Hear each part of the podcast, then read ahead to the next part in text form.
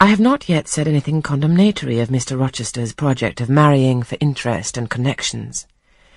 It surprised me when I first discovered that such was his intention.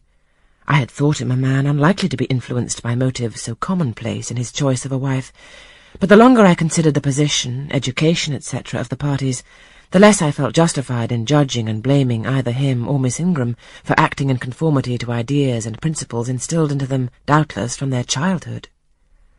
All their class held these principles.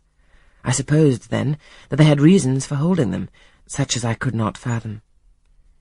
It seemed to me that, were I a gentleman like him, I would take to my bosom only such a wife as I could love. But the very obviousness of the advantages to the husband's own happiness offered by this plan convinced me that there must be arguments against its general adoption, of which I was quite ignorant. Otherwise I felt sure all the world would act as I wished to act.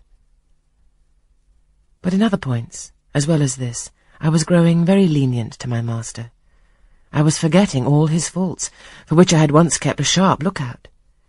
It had formerly been my endeavour to study all sides of his character, to take the bad with the good, and from the just weighing of both, to form an equitable judgment.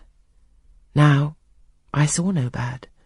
The sarcasm that had repelled, the harshness that had startled me once, were only like keen condiments in a choice dish, their presence was pungent, but their absence would be felt as comparatively insipid.